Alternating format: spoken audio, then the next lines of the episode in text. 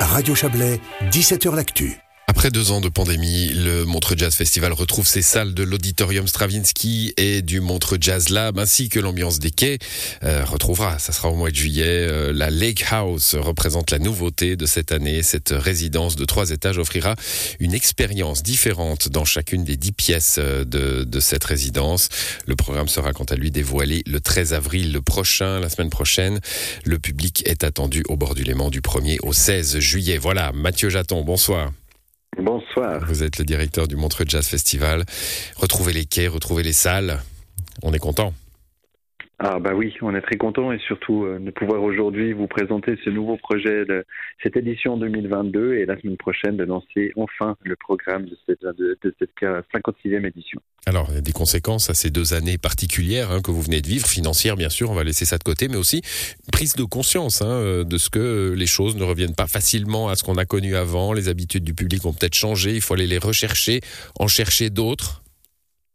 Euh, c'est un tout. Je crois que depuis le début de, de, cette crise du Covid, on a toujours abordé les choses non pas comme un sparadrame, mais comme une évolution, une transformation inéluctable du festival. Je l'ai souvent eu dit, que ce soit en 2020 quand on a fait l'édition virtuelle du festival, ou en 2021 quand on a fait une plus petite édition, euh, qui était un apprentissage aussi, une expérience sur de nouveaux formats, euh, notamment dans ces valeurs fondamentales du festival d'hospitalité, d'accueil, de, de, de, petits formats, d'expérience client comme vous l'avez dit, par rapport à la Lake House.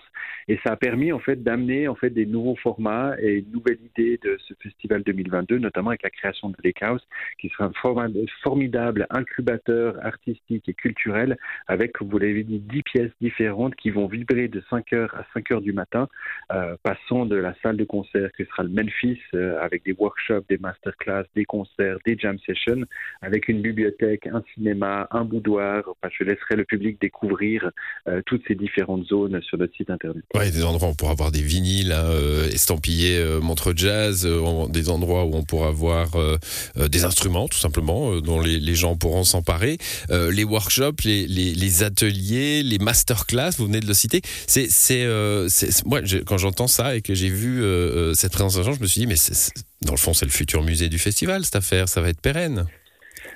Alors, c'est pas du tout une approche muséale, c'est une approche expérimentale. Euh, si vous me permettez juste la nuance. c'est une approche qui est vivante. Euh, quand vous allez aller dans la bibliothèque, vous allez découvrir effectivement une, une collection sur la littérature musicale de, qui nous vient de l'EJMA, de l'EJMATEC, qui sera qui a somptueuse. Vous découvrirez tous les vinyles qui ont été édités, 350 vinyles sur le festival. Mais le but, c'est vraiment d'amener le public à une curiosité, et de passer de salle en salle, de vivre des expériences différentes, qu'elles soient passé, présente, futur. Il y aura beaucoup d'innovations dans cette maison. Vous avez mentionné notamment le boudoir, euh, qui sera une sorte de petit local de répétition où les musiciens pourront jouer, mais pas uniquement jouer comme ils le feraient chez eux, mais jouer avec des nouvelles technologies de diffusion du son sans latence, qui leur permettra de faire une jam avec Paris, une jam avec Londres, une jam avec Venise.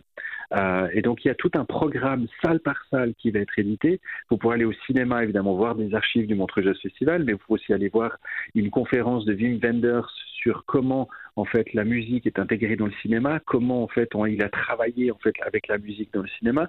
Donc vous aurez des moments comme ça dans la journée qui vous permettront de passer en fait depuis 5 heures jusqu'à 5 heures du matin euh, des moments incroyables dans cette maison. Mmh, avec, euh, je, reviens sur cette idée de pérennité hein, parce que par ailleurs le, festival a cette tendance, vous l'avez dit déjà, hein, euh, de vouloir ne pas se limiter aux, 15 jours du festival, ne pas l'oublier non plus bien sûr, mais, mais ne pas se limiter à cela.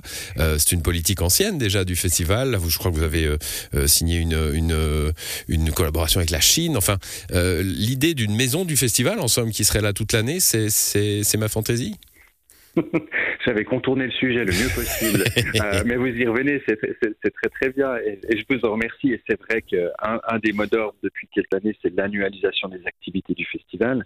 Évidemment, à Montreux, on parle souvent depuis longtemps d'un musée du festival. Est-ce que la Lake House va donner des idées pour un nouveau format euh, annuel à Montreux. Qui sait, peut-être que ça donnera des idées, peut-être ça donnera des envies. Euh, par contre, peut-être pas dans cet endroit-là, parce que je suis pas sûr que le Montreux Palace sera très gros. Oui, oui c'est la coupole du Montreux Palace hein, toute l'année. 65 jours pendant l'année, mais euh, voilà, on sait, on sait jamais, pourquoi pas. Bon, ben, en tout cas, Mathieu Jaton, on aura l'occasion de reparler hein, la semaine prochaine. C'est la programmation. Et puis, bah, tout bon festival déjà. Eh bien, merci. Et bonne soirée. On se réjouit de la programmation. Bonne soirée. Merci de m'avoir accueilli.